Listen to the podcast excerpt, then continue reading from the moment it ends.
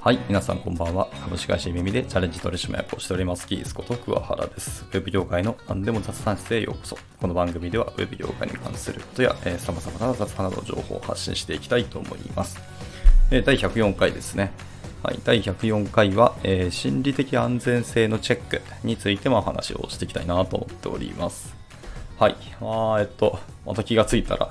1ヶ月また配信が止まってしまいましてですね、なかなか、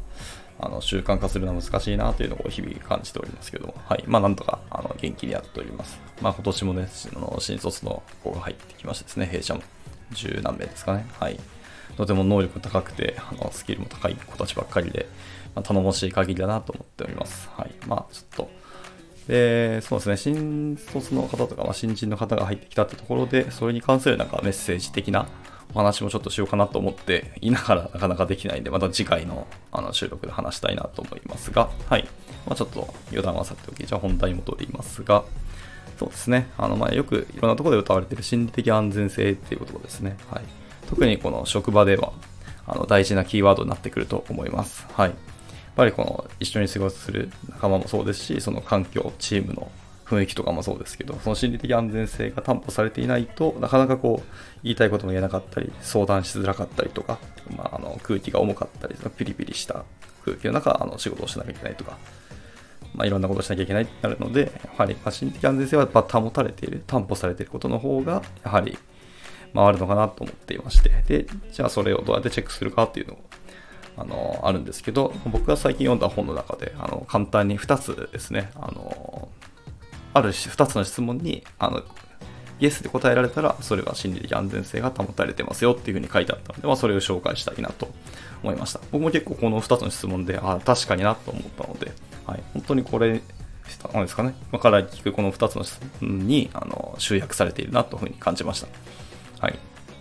でえっとですね、えっ、ー、と、その2つの質問なんですけども、えー、1つ目はですね、えー、Can I trust you? っていうところで、あなたを信頼できますか？っていうことですね。で、2つ目。2つ目は、Can I respect you? ですね。はい。あなたを尊重できますか？ま、の尊敬できますかというところですね。はい。この2つの質問に両方ともイエスであれば、えーと、心理的安全性が、え、保たれているということでした。はい。これはまあ、あの、対面で1対1でもそうですし、そのチーム内全体でも同じことが言えるのかなと思います。はい。もしですね、この片方でもノーであれば、まあ、安全性は担保されていないというところなんですけど、えっ、と、まあ、ここで気になるのはですね、イエス、ノーだけじゃなくて、あのもちろん人間は複雑性な生き物なので、そのグラデーションかかっている間のものとかですね、例えば maybe とか、もう多分保たれてるかもしれないとかですね、まあ、もしくはあの sometimes yes or sometimes no とか、はい、のあると思いますね。時々 yes、時々 no っていうの、そういうこともあると思いますよね。はい。またもっとあのグラデーションかかって、sometimes maybe みたいなね、時々多分いけてるかもな、みたいな、本当にグレーオブグレーみたいなところですよね。はい。そういう答えもあると思っていて、じゃあこういう答えの場合、本当にこういうグレーゾーンのケースの場合は、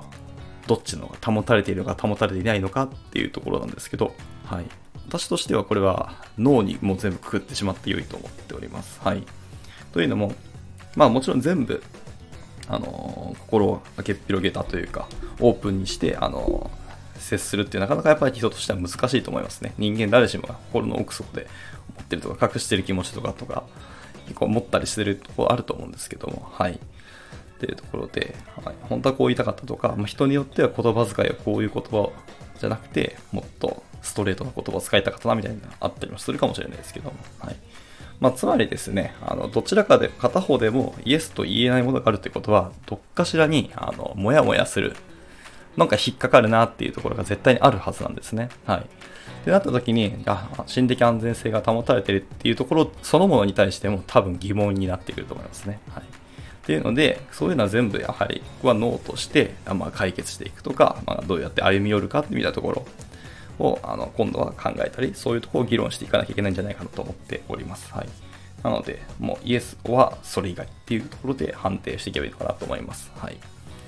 で、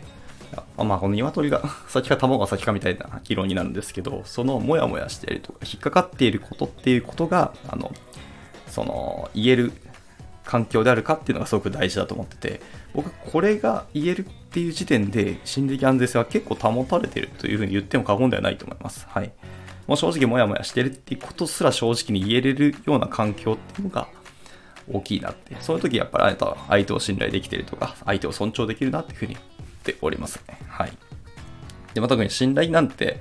文字通り、あの、信じて頼るって書きますね。だから最後は本当背中を預けるという言葉ですからね。はい。こういうことができるのかっていうのは本当に大事なものなので、はい。やっぱどちらもイエスじゃないんであれば、はい。やっぱりそこ引っかかってるところがあるので、それを、まあ、本当は出せればいいと思うんですけど、出せないにしても、ちょっとずつちょっとずつこう、なんでしょうね。心理的に心の距離を近められるような関係を作っていって、あの、チームを作っていった方がいいんじゃないかなというふうに思っております。はい。というところで今日の話は以上となりますが、はい。まあ、なんか少しでも参考になれば幸いだなと思っております。まあね、まあ、気になったらこの2つの質問ちょっと自分でも考えてみたり、誰かに泣きかけてみてもいいかなと思いますので、はい、使っていただければなと思います。では、えっと、今回は収録以上ですね。はい。えっと、また何か聞きたいこととか、まあ、話してほしいことがございましたいつでもレターお待ちしておりますので、お気軽に投げていただければなと思います。ではまた次回の収録でお会いしましょう。バイバイ。